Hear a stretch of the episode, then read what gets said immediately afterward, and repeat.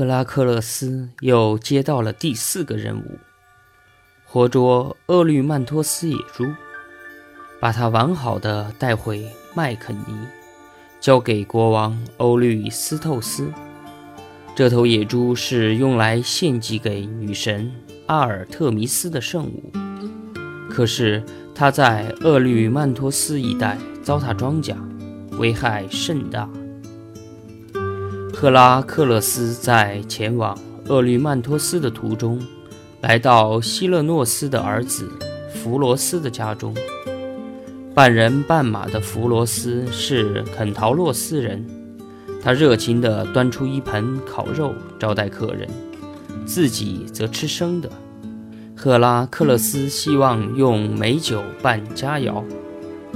弗罗斯听后笑着说：“尊贵的客人。”在我的地下室里有一桶酒，它属于我们全体肯陶洛斯人。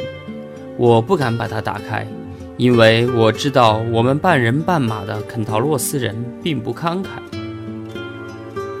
打开吧，赫拉克勒斯说：“我答应你，保护你不受他们的攻击。我现在真是口渴难忍。”原来这桶酒是酒神巴克科斯亲自送给一个马人，即肯陶洛斯人的，并吩咐他不能提前打开，直到第四代马人后赫拉克勒斯到来时才能打开。于是弗罗斯走到地下室，他刚把酒桶打开，马人们闻到一股扑鼻的酒香，都蜂拥而来，手拿石块或木棒。把弗罗斯的地下室团团围住。赫拉克勒斯拿起火棒，把第一批肯陶洛斯人打回去，又射箭追击余下的人，一直追到伯罗奔尼撒半岛东南角的马勒河，那是赫拉克勒斯的老朋友卡戎居住的地方。肯陶洛斯人纷纷投奔卡戎，赫拉克勒斯朝他们射去一箭。箭头擦过一个肯陶洛斯人的手臂，射中卡戎的膝盖。这时他才发现他射中了幼时的好朋友。他从朋友的膝盖上拔下剑，然后又用精通医道的卡戎自己调制的药膏敷在伤口上。但因为剑已经进过许德拉的毒血，伤口是无法医治的。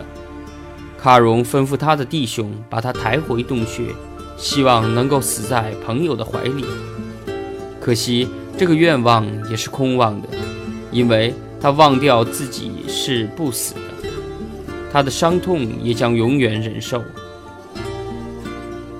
赫拉克勒斯含泪告别了卡戎，答应不管花多大代价，也要请死神满足老朋友的愿望，让他解脱痛苦。我们知道，他实现了自己的诺言。